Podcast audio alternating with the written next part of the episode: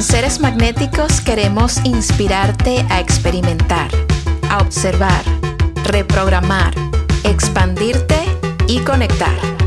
En este podcast te compartimos información, prácticas, perspectivas y las experiencias de nuestros invitados. Yo soy Val y esto es Seres Magnéticos Podcast.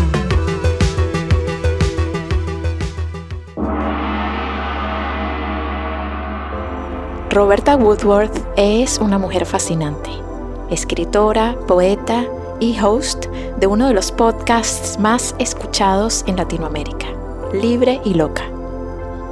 Conversé con Roberta sobre relaciones, vulnerabilidad, expresión, amor propio, límites, la complejidad en las relaciones entre mujeres, amistades y crecimiento personal. Este episodio está cargado de reflexiones personales que creo que aplican para todas y todos. Estoy segura de que te va a encantar. Y antes de comenzar, quiero recomendarte dos cosas. La primera es invitarte a explorar Gaia, la plataforma más grande de contenido de conciencia, bienestar y espiritualidad. Para mí Gaia ha sido una herramienta importantísima en mi desarrollo personal y todos los días encuentro algo nuevo que disfrutar. También quiero recomendarte la marca de adaptógenos Commons, con formulaciones creadas a base de plantas y hongos diseñadas para generar mayor balance, armonía y bienestar en ti. Puedes encontrar los links en el texto que acompaña a este episodio. Muchísimas gracias por estar aquí, por escuchar y si quieres apoyar este podcast, puedes suscribirte para que no te pierdas ningún episodio también nos puedes dejar tus estrellas, una reseña y compartir este y otros episodios con seres queridos que puedan crecer y evolucionar con nosotros.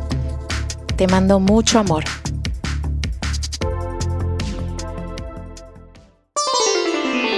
Es un gusto, un honor y un placer enorme recibirte, Roberta, aquí en Seres Magnéticos Podcast. ¿Cómo te sientes hoy? Val, muchísimas gracias. Es, es un honor estar aquí. Gracias por pensar en mí. Me siento, empezamos a platicar hace un par de minutos y no sé cómo explicarte la, la energía. O sea, siento muy bonito. Me siento en este momento como, como plena y centrada, si te lo puedo describir así. qué felicidad, qué alegría escuchar eso. Yo también me siento increíble contigo y tenía muchísimas ganas de conversar y de conectar porque, como te decía antes, admiro muchísimo lo que estás poniendo en el mundo. Siento que realmente aportas muchísimo valor y creo que eso se refleja en el éxito de tu podcast Libre y Loca, en donde compartes estos mensajes, estos, eh, estas reflexiones tan personales, en donde te permite ser tan vulnerable y hablar de estos temas íntimos, universales, como tú dices, ¿no? Con el mundo, ¿no?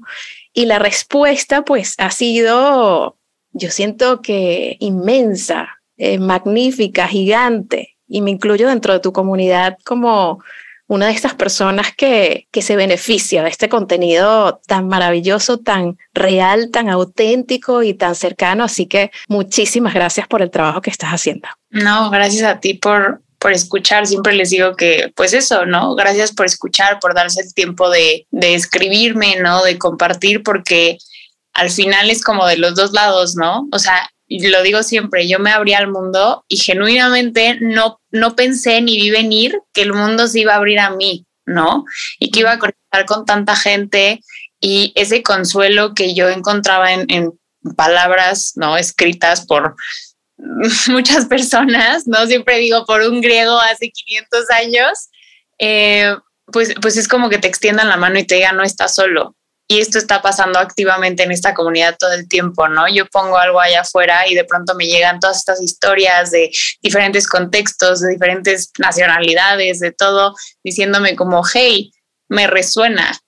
Y gracias, porque no había encontrado alguien que me dijera que se sentía igual. Entonces es algo muy bonito, la verdad. qué hermoso, qué hermoso, Roberta. Y cuéntame, estoy segura de que dentro de esta comunidad hay demasiadas personas que te siguen y te conocen, pero también pueden haber personas que no. Cuéntame un poco cómo fue ese proceso de iniciar tu podcast Libre y Loca y un poco también cómo ha sido dentro de su evolución con este gran recibimiento de la comunidad hispana eh, el desarrollo personal que has experimentado con él. Pues todo empieza un poco en un proceso de catarsis, ¿no? Este, siento que suena un poco cliché de estaba pasando por una catarsis y fue un momento en el que dije, mm, voy a comprar un micrófono, pero la verdad es que fue, yo escribía, llevaba muchos años escribiendo, siempre me ha encantado escribir. Em, y en un momento en el que pues me rompió mi corazón, encontré refugio en, eso, ¿no? En escribir poesía, en el arte. Y un día se me ocurrió compartirlo porque yo ya llego a un punto en el que ya no quería hablar con mi gente del tema. Una, porque no podía dejar de hablar del tema, que yo creo que a todos nos pasa, ¿no? Y hasta te da culpa y se entiende, no todo el mundo tiene que lidiar con tus catarsis, ¿no? Y yo ya llegaba al punto en el que ya no quería decir nada, me preguntaban cómo estás y era como, pues sigo igual que ayer, ya sabes, sigo fatal.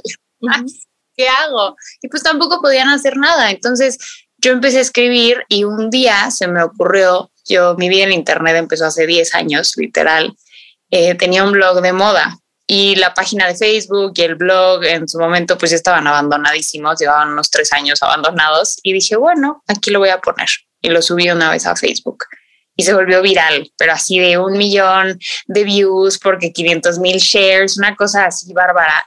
Y lo que yo veía en los comentarios era como, estás describiendo exactamente cómo me siento, o sea, ¿qué pasó? ¿Cuál es el contexto de esto? ¿No? Mm. O sea, al principio realmente ni contestaba ni nada, solo seguía compartiendo. Y llegó un punto en el que dije, quiero compartir esta historia. En su momento era esa historia. Tenía esta idea de escribir un libro, ¿no? Una novela autobiográfica. Eh, creí que eso iba a ser bueno para mi proceso, la empecé a escribir, llegué a la mitad y dije, no, no puedo, ya, ya demasiado tocar este tema, lo viví, yo estuve ahí, ya no necesito seguirlo tocando, ya sabes, pero sí, sí pensé en que seguramente no era la única persona que había transitado esas emociones específicamente.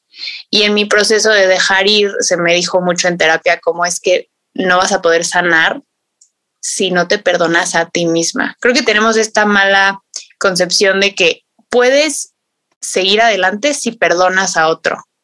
Y a veces hay cosas imperdonables, honestamente. Y yo estaba atorada ahí. Pasaron cosas que yo consideraba imperdonables y no hubo una disculpa de por medio, por supuesto.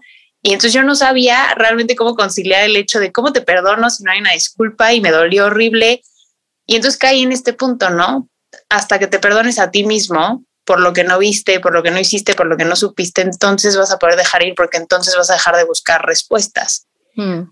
Y ahí es cuando yo empiezo a escribir y pienso como que qué otra parte fuera del no ver y no saber me avergüenza el sentir. O sea, nunca me había sentido tan desamparada y tan vulnerable en mi vida. Nunca me había sentido tan expuesta, tan fuera de control, ¿no? Tan pues sí, maleable. Y entonces escribí sobre eso. El primero es eso, es me levanto y lloro. Y ya no quiero llorar, pero sigo llorando. Y entonces llego a la oficina y me recompongo y cuando salgo vuelvo a llorar.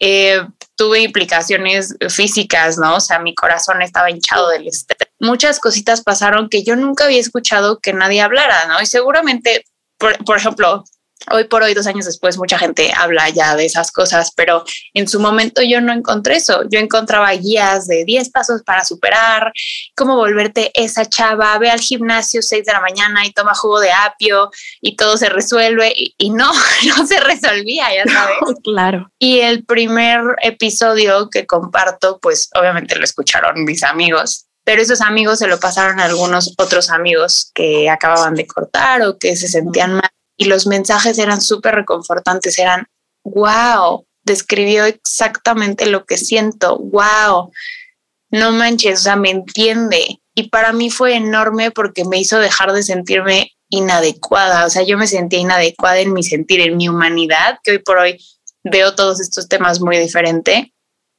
pues ya no me sentía el patito feo, ¿no? Sé que mucha gente es sensible y de hecho el hecho de que podamos o no expresarlo habla mucho de tu inteligencia emocional. En ese momento yo me sentía débil. Hoy por hoy creo que tengo un manejo emocional muy diferente, pero no tengo empacho en decir estoy molesta o estoy triste o estoy desilusionada, hasta, hasta el vocabulario, ¿no? Creo que pensamos que todo es enojado, triste, feliz. Y no, hay un espectro emocional. En feliz puedes estar esperanzado, ilusionado, eufórico, ¿no? En triste puedes estar decepcionado, puedes estar en soledad. O sea, hay, hay tanto in between que empecé como a escarbar en eso. Y entonces en todas estas como reflexiones, introspección de, oigan, hoy estaba pensando como, ok, se me rompió el corazón, pero por ejemplo hice un episodio sobre lo atractivo en lo roto.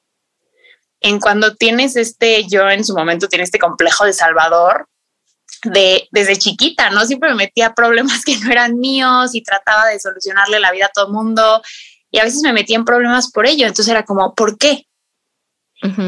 Todo empieza un poco en un proceso de, me pasó esta situación y cuál es mi rol, cuál fue mi papel en permitir que esto pasara y qué tengo que arreglar en mí para que no me vuelva a pasar. Entonces, en ese momento te lo, te lo hubiera dicho como, pues lo estoy haciendo por mí, por mi bien, porque soy nerd, porque el control, porque lo que quieras. Hoy por hoy veo que ese fue el switch que me hizo como take accountability, que fue como responsabilizarme de mi vida, porque nunca lo había hecho. Y yo creo que eso nos pasa a todos. Todos venimos y existimos hasta que algo nos mueve el piso. Y entonces tenemos que responsabilizarnos de lo que estamos viviendo porque si no la vida no cambia. Total, totalmente. Y, sí, qué buenos esos sacudones. Son maravillosos para nuestra evolución. Son realmente en esos momentos en donde tenemos la oportunidad de, de crecer y de expandirnos, ¿no? O sea, si nos mantenemos contraídos dentro de la misma experiencia humana, la misma identidad, la rutina, las mismas amistades, no crecemos. Y siento que esto que te sucedió a ti te abrió un camino, o sea, fue como un huracán que te abrió el paso a poder expresar estas cosas de una manera tan hermosamente articulada que yo creo que esa es una de las claves de, de todo lo que compartes, que logras articularlo tan bien.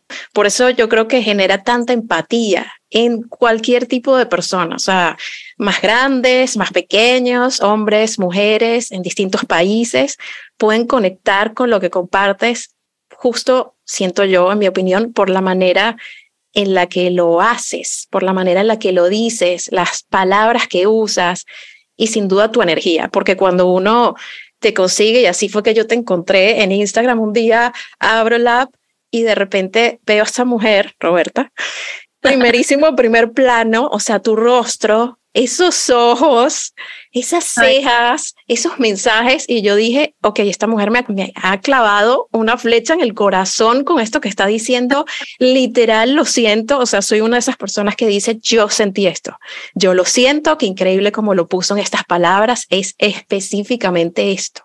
Y también me gusta muchísimo que a partir de estas experiencias que has vivido, tienes la capacidad de hablar muchísimo de temas como límites, amor propio, valoración personal, que son tan importantes y también una forma en donde si bien lo haces con mucha educación y mucha gentileza, tiene mucha fuerza. O sea, es muy de, date tu puesto, date tu lugar. Si hay una persona que no te está dando su tiempo, ¿por qué le vas a dar el tuyo? ¿No? Cosas que son muy simples, que están allí, pero que hasta que no llega Roberta y te lo dice, como que no lo procesas. Total, total. Háblame un poquito de eso. ¿Cómo sientes que ha sido el, el recibimiento a tu vulnerabilidad? Justo creo que cuando yo empiezo este viaje, estoy en un punto en el que percibo o pienso que mi vulnerabilidad es debilidad, que creo que es lo que nos pasa a todos, ¿no? Es que conceptos y todas estas ideas realmente han estado toda la vida, ¿no? O sea, yo no vine a descubrir el hilo negro en lo absoluto, me consta. Y aún así, para mí es sorprendente, como dices, conectar con tantas personas. Yo creí que mi target, ya viéndolo en, en, marketing y comunicación, iba a ser gente de mi edad con las mismas preguntas. Y fue sorprendente darme cuenta de que no, de que empecé a, a conectar y empatizar con gente mucho mayor, con contextos de vida muy diferentes, que le compartían mi contenido a sus hijos, por ejemplo pero que a lo mejor estaban teniendo estos como, como breakthroughs a sus 50, 60, o sea, en, en, otro punto, ¿no? Entonces ahí te das cuenta de que no, realmente no, por mucho que haya muchos discursos que estás oyendo en redes sociales constantemente, realmente es, es poca la gente por cualquier situación en la vida, por conciencia propia o porque la vida los haya empujado a eso, que se han parado como a reflexionar, ¿no? Y bueno, regresando a, al punto, creo que yo sentía que era algo como como débil. Uh hacer este trabajo y empiezo a, escuchar más contenido. Lo que veo, te digo, independientemente de estas como promesas vacías, ¿no? Como de haz estos 10 pasos, todo era un discurso eternamente positivo que yo me considero una persona muy realista, ¿no? Pero a mí me, cae, me caía hasta mal porque me hacía sentir mal no poder estar así, eternamente sonriente y decir, sí, esto, esto pasó por algo. No, no, pero ¿por qué pasó? Y no quiero que... o sea, no puedo aceptar eso, ya sabes. Y sí, a ver, hay un punto en el que uno tiene que aceptar que la vida pasa, ¿no? Y de, y de hecho yo lo he dicho como, si algo tiene solución es un problema, lo que no tiene solución es una verdad. Y es súper fuerte asumir las verdades como son. Pero hasta ese punto te lo estoy diciendo muy, ya sabes, como muy ordenado, muy directo. Y entonces yo me caracterizo, eh, pues siempre me he caracterizado por tratar de ser muy honesta, honesta, compasiva, ¿no? Sin cruzar ninguna línea que amedrente como contra la dignidad de la persona. Pero a mí me gusta que me digan las cosas así. O sea, yo mil veces hubiera preferido que alguien me hubiera dicho, ya no quiero estar contigo, en lugar de arrastrar una relación por X cantidad de meses autosaboteándose todo el tiempo y hiriéndome, ¿sabes? Y yo procuro en mis relaciones hacer eso, o sea, siempre digo que para tener relaciones sanas tienes que tener conversaciones incómodas, entonces si una amiga hace algo que me hiere, yo sé que si no digo nada, pues es como una herida que se abre y no curas, ¿no? Se te empieza a fester, se empieza como a, a, infectar, pues mejor lo hablas. Y si en hablarlo la persona no lo entiende o la persona te cierra o te dice como no, no, no, no, no lo que sea, cómo puedes mantener una relación con, con una persona. Entonces, creo que para mí fue empezar a darme cuenta de que todas estas cosas que queríamos evitar realmente estaba la clave y tenemos muchas percepciones erróneas. Los límites y la gente cree que poner límites, no, no, así no, no quiero, aléjate, vete. No, un límite puede ser, mm, ¿sabes qué? Me incomoda esto, pero podemos hacerlo de esta forma. Dar una solución u otra opción también es un límite. Y un límite lo pones porque te interesa tanto seguir llevando tu vínculo con alguien que empiezas a clarificar cómo quieres que sea ese vínculo, cómo lo necesitas. No es un no, no es una barrera, no es un las cosas como son y soy inflexible, no. Entonces tenemos todas estas percepciones, ¿no? Erróneas de las cosas y ahí entra esta parte de la positividad. Es como, es que si tú y, y, fíjate que mi percepción ha ido cambiando, pero creo que mucha gente de pronto es, es que pídele al mundo tal cosa y te lo va a mandar. Sí, pero estás haciendo el trabajo. O sea, viene con esta otra parte. Hay palabras que suenan muy bonito, pero hay un trabajo detrás. El amor propio no es me paro, me veo en el espejo y me cautiva la persona que ve ahí. No, el amor propio es, güey, hiciste esto fatal, pero a ver, ok, lo acepto, ¿cómo lo solucionamos? No me tiro al drama, pero tampoco me aplaudo, ya sabes, y me, y me deslindo de las cosas que hago. Es las veo por lo que son y lo que dije y cómo actué. Y entonces veo desde ahí que puedo construir. O sea, sí creo que es un balance. Creo que el amor propio es incómodo, es una carga antes de liberarte. El amor propio es ser tu padre y madre ya en la adultez y agarrarte la mano y decir, no, por aquí no es, yo sé que quieres hablarle a tu ex, pero no, vámonos para acá, ¿sabes? Exacto. Mm. Entonces, es tomar esas decisiones conscientes y, y sí, ese balance, porque creo que también puedes caer, te digo, en el, en el extremo de, tiene que haber otra cosa que tengo que arreglar. o, ah, como ya soy consciente de que tengo este mal hábito, entonces, este, si me vuelvo a equivocar, hubo un retroceso. No, no, porque entonces ahí otra vez, ¿dónde está el amor propio? Lo estás condicionando a tu perfección. Entonces, creo que hay muchísimos, em, sobre todo en redes, creo que se polarizan, perdón, las cosas. Y para mí fue muy importante o ha sido muy importante tratar de mantener un balance, literalmente, de que no sea o blanco o negro, hay matices de gris y tú decides hasta dónde y hasta dónde te hace bien, todo siempre teniendo tu bienestar en mente, pero por eso trato de ser lo más como realista, honesta posible, viendo los dos lados. Luego me parece que la gente que no ha escuchado el podcast, igual gente que no me sigue, ¿no? También, porque los videos le llegan a muchas personas, ponen como, pero lo que estás diciendo en mi caso no aplica porque ta, ta, ta, ta. a ver, Obviamente. tiene que aplicar. Sí, sí. Justo lo que decías ahorita de una vez dije, tú eres un privilegio. ¿Y por qué te digo tú eres un privilegio? Porque siempre pensamos de adentro hacia afuera. ¿Quién soy como amiga? ¿Quién soy como madre? ¿Quién soy como hija? Entonces soy una buena madre, soy una buena hija. Pero tú eres bueno contigo. Tú ves por ti, ¿no? Y entonces nadie nunca te recuerda que tú eres valioso, que tú eres un privilegio. No, estás esperando que otros te escojan, pero tú te escoges. Tú escoges a los demás. Entonces, en ningún momento es de, ah, llegamos al lugar en donde yo te voy a decir que tú eres superior a todo. No, no, no, para nada. Solo te quiero recordar que no te dejes de lado tratando de complacer a medio mundo, ¿no? Creo que es, es eso, es, es balance, es tratar de entender que que, tú eres igual de importante porque nos dejamos de lado, ¿no? Incluso los dolores que padecemos de quedarnos en una relación que no, que no es buena para nosotros es este miedo a, pero nunca voy a encontrar a nadie más, este miedo al abandono.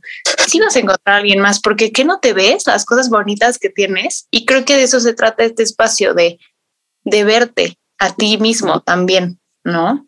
Total. Me encanta, Roberta. Hay un tema que, que siento que sería súper interesante tocar contigo por muchas razones. Tú eres una mujer hermosísima, nunca te he visto en persona. Eh, si un día vienes a Miami, nos vemos.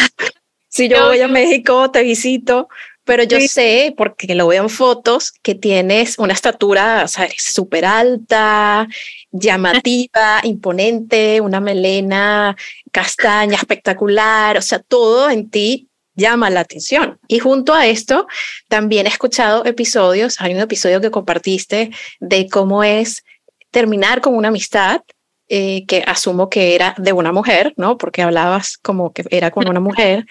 Y también he captado pedacitos de, entrevistas e inclusive de tus propios episodios en donde comentas, como por ejemplo era llegar a la universidad arreglada, entaconada, bella, alta, y eso sin duda puede ser intimidante.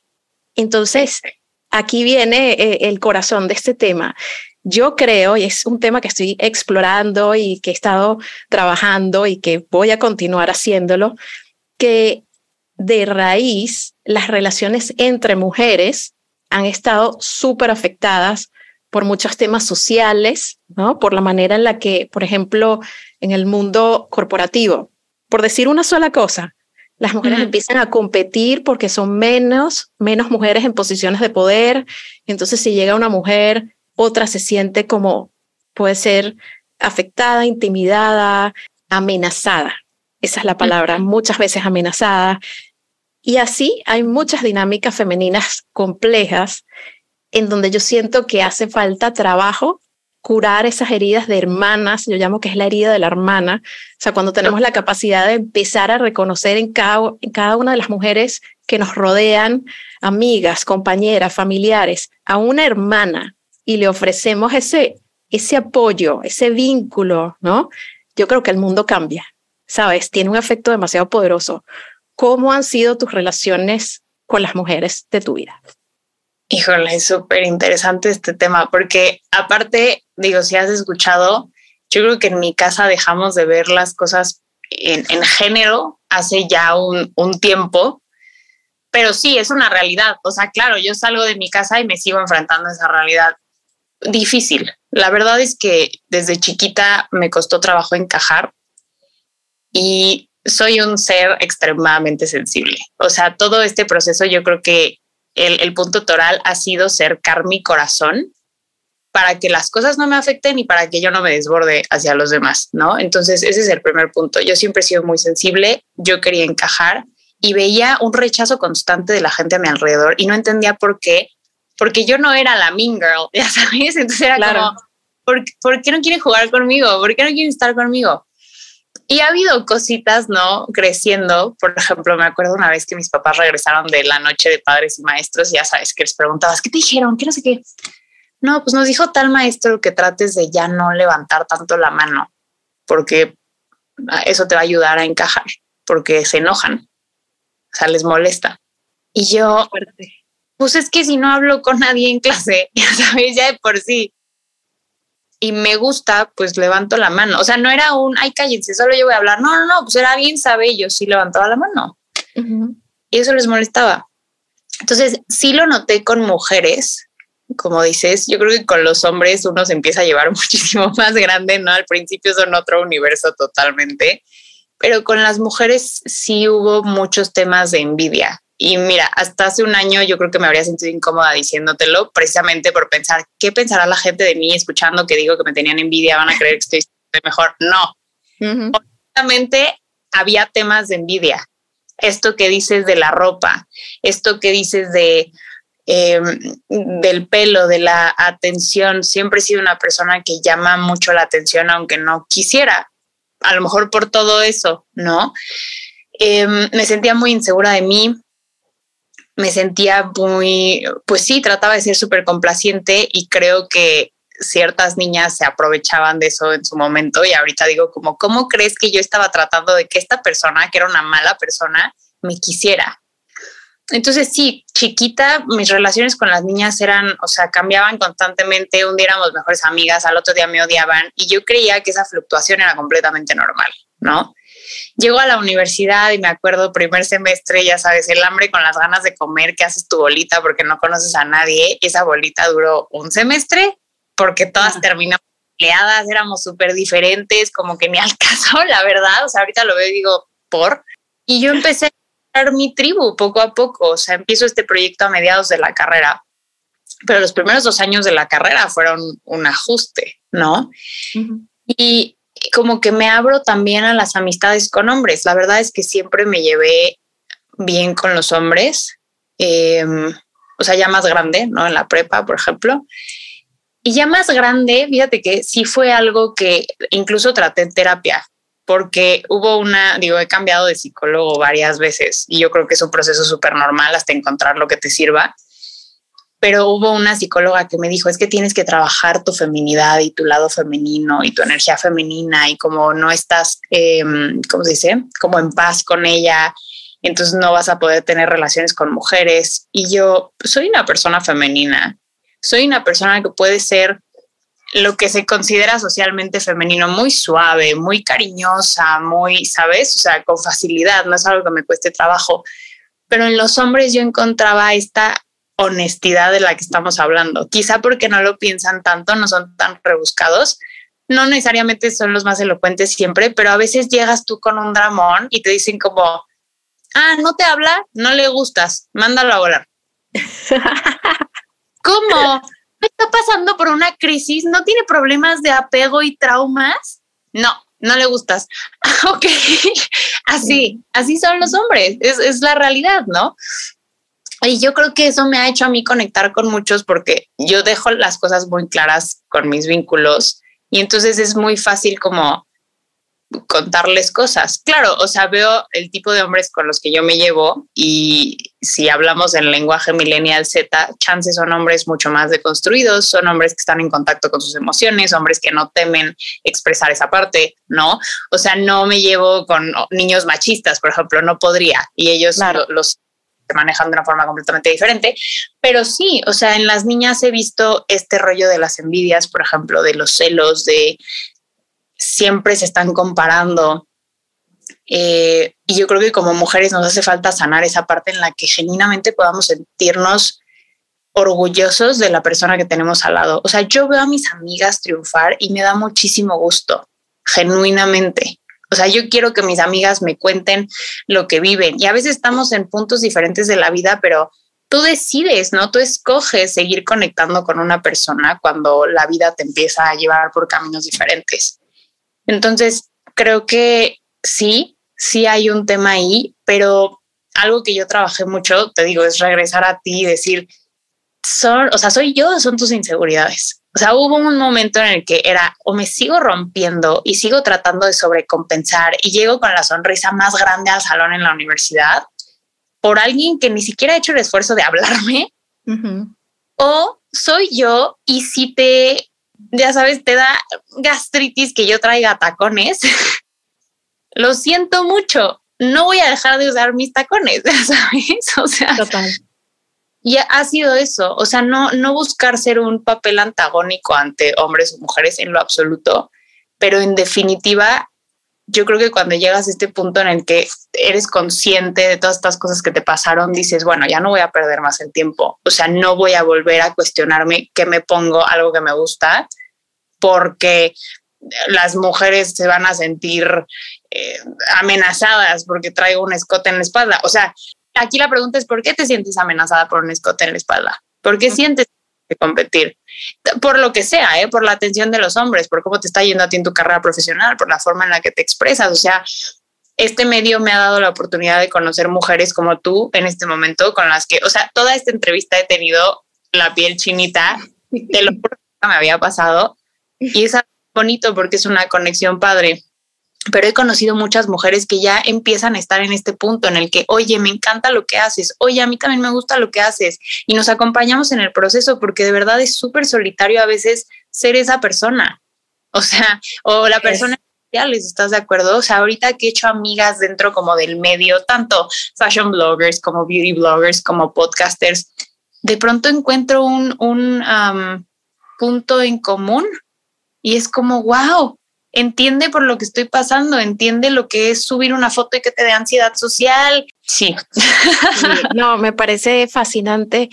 Me identifico muchísimo. Bueno, mis mejores amigos de corazón que tienen la mayor cantidad de información sobre mí son hombres, unos hombres, como dices tú, muy trabajados, muy sensibles, que conectan también como que con su energía femenina y tengo muchas amigas también, pero son mujeres que considero que están como muy en su lugar, muy empoderadas, que reconocen su valor, que no lo dudan. Eso me ha permitido tener esta, esta conexión más profunda, pero con el tiempo y con los años, pues sí, he percibido como que hay un tema colectivo que trabajar para observar y decir qué puedo hacer, ¿no? Más allá de, de reconocer mis propias dinámicas personales, para fortalecer estas, estas relaciones entre mujeres, ¿no? Y, eso sin duda va a tener un impacto súper positivo en la sociedad, ya está pasando, ya está sucediendo, no es algo como que estamos muy ajenas, ya está sucediendo, pero creo que es tan profundo,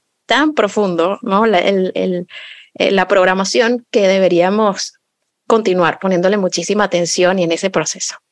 Y también quería preguntarte, Roberta, hay algo que mencionas que me fascina siempre y es este tema de la perfección, ¿no? Como esta idea de tratar de ser, entre comillas, perfectos dentro de nuestro rol y de no dejarnos ver las costuras, como decimos nosotros, ¿sabes? Como no ser tan vulnerables. Y eso inevitablemente nos resta autenticidad y hace que dejemos de conectar con cosas que nos van a hacer evolucionar y crecer. Cuéntame un poquito cómo fue tu proceso al darte cuenta que estabas tú misma metiéndote dentro de esa caja de ser perfecta, buenas notas, ir al gimnasio, comer bien. ¿En qué momento percibiste eso y cómo ha sido salir de esa caja? Yo creo que, o sea, lo he vivido toda mi vida. La verdad es que, como hablábamos ahorita, eh, pues sí, yo me, he aceptado, ¿no? Que siempre me fue fácil el desarrollo del área profesional y académica soy una persona muy disciplinada, soy una persona súper comprometida lo que digo, lo hago.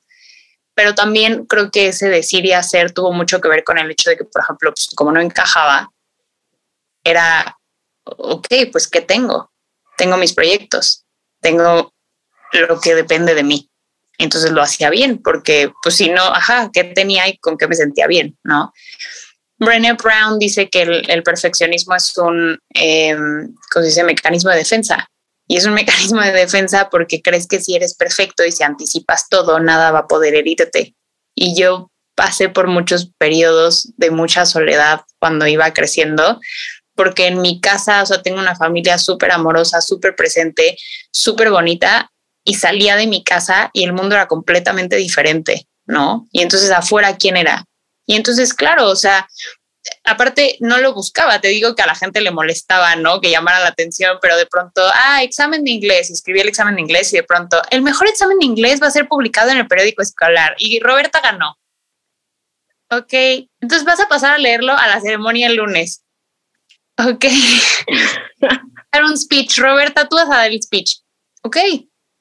Y ya llega un punto en el que lo asumes como tal. O sea, si llevas, no sé, 10 años, digo, la carrera de, de kinder a prepa son 16 años, pues ya hay un punto en el que lo aceptas como tal, ¿no? Entonces, para mí era completamente satisfactorio lograr cosas, totalmente pero había estos, estos agujeros emocionales que yo decía como, bueno, o sea, creo que deep down, literal, lo que piensas es cómo le hago para que me quieran más, ¿no? Y entonces entraba esta parte en la que, por ejemplo, yo no tenía una buena relación con mi cuerpo, nunca he tenido un desorden alimenticio ni nada, pero sí, sí me cuestionaba mucho, sí me, y esa es la imagen de la película de la niñita viéndose en el espejo de por qué no soy más flaca o por qué no soy más así o por qué no me veo asado. Y el momento en el que pude como empezar a tomar cartas en el asunto, empecé a ir al gimnasio, empecé a tratar de comer bien al grado de ser súper estricta con la hora del gimnasio, ser súper estricta con la dieta, y cosas así, eh, por tratar de tener esta sensación de control, ¿no? Por pensar que si justo, si podía ver más allá, si podía saber más, iba a poder anticipar lo que fuera y entonces iba a poder prever que la vida siguiera doliendo, ¿no?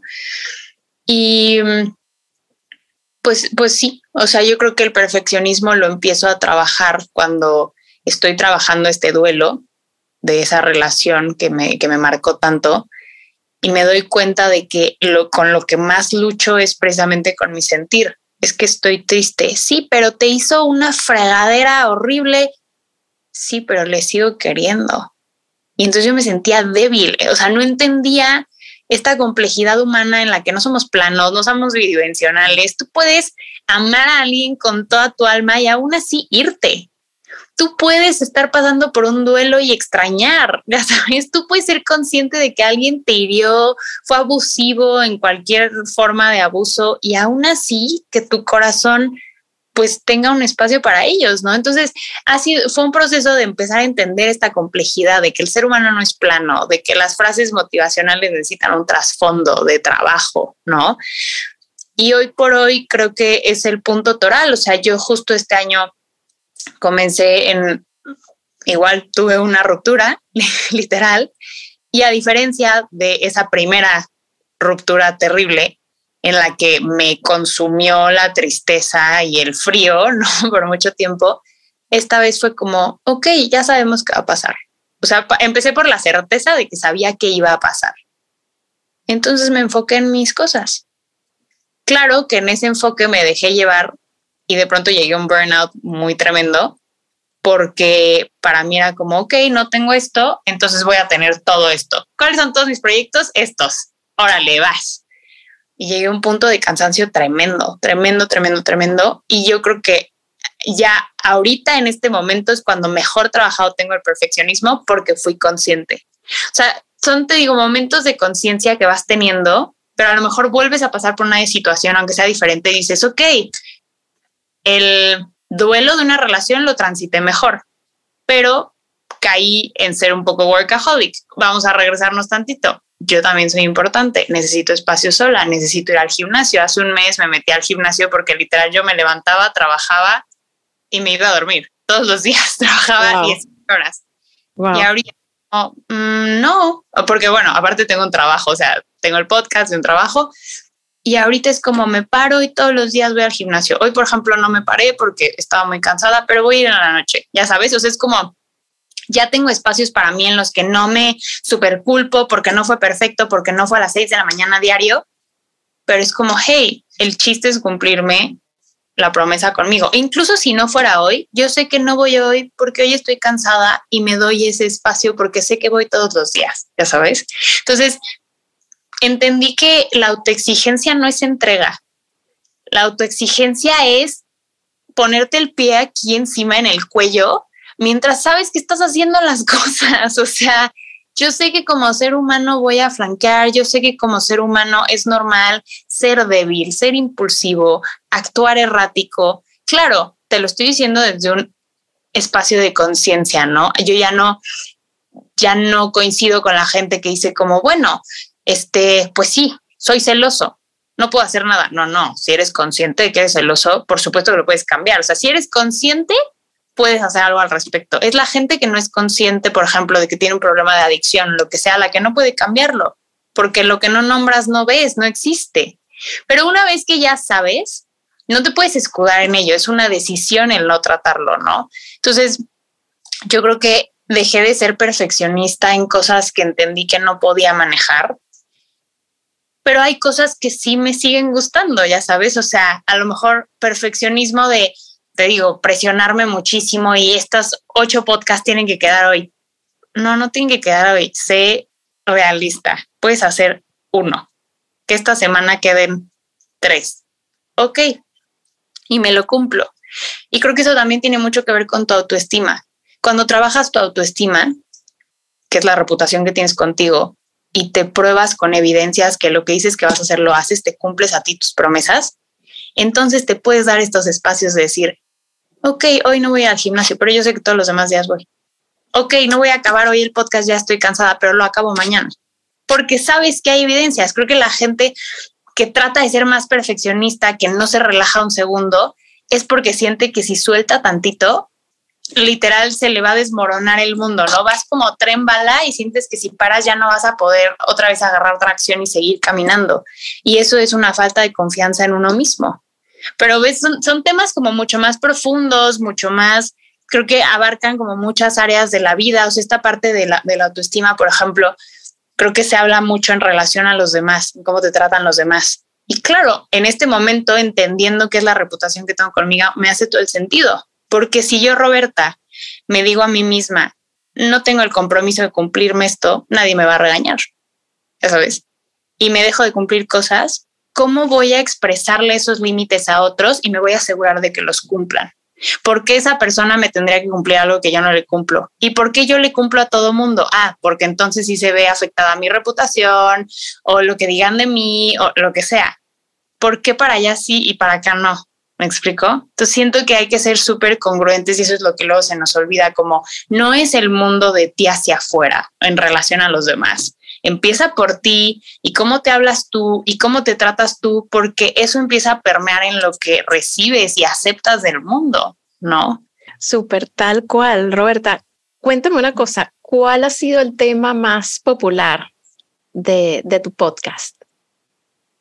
Híjole, yo digo, creo que el de Heartbreak es ahora sí que atemporal, ¿no? O sea, muchísima gente súper, eh, ¿cómo se dice?, identificada con esa parte heartbreak, eh, conversaciones eh, incómodas, decisiones difíciles, esta parte del merecimiento. El tema del merecimiento ha sido como, wow, o sea, entender que mereces porque estás vivo, entender que mereces que se te trate como un ser humano, que mereces todo lo bueno de la vida, que no le tienes que probar a nadie que mereces, ¿no? No tienes que sacar 10 para recibir el respeto de tus padres, por ejemplo. Es como, no, no, no, tú mereces que la gente te respete porque eres humano, no tienes que complacerlos o ser útil o, andar viendo, ¿no? ¿Qué quieren que, que tú hagas? No, no, no. Entonces, todas esas partes, este, creo que eso llama mucho la atención, creo que eso es con lo que más se conecta, pero al final como que todo libre y loca es un viaje, ¿no? O sea, cada episodio es una reflexión nueva que tiene o no que ver con la anterior, pero creo que es un cuestionamiento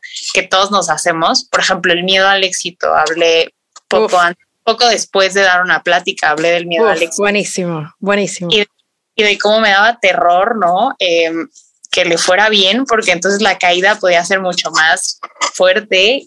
Y sí, entonces ahí te saboteas, y entonces hablas de, de mil cosas. Qué hermosa, Roberta. Gracias por, por compartirte tanto. Gracias por estar aquí hoy y por tu energía que me fascina. Y pues sabes que siempre bienvenida aquí en esta comunidad de seres magnéticos podcast. Ay, Val, muchísimas gracias por invitarme. Muchas gracias a todos los que están escuchando esto hoy. Espero que de verdad les sume. De verdad lo aprecio muchísimo. Se siente una energía divina hablar contigo y pues pronto espero que hagamos algo en Libre y Loca, ¿vale? Me encanta, me encanta, claro que sí. Te mando un beso enorme. Igual yo, un abrazo grande. Acompáñanos en Instagram, somos Seres Magnéticos. Y disfruta nuestros talleres y charlas en seresmagnéticos.com.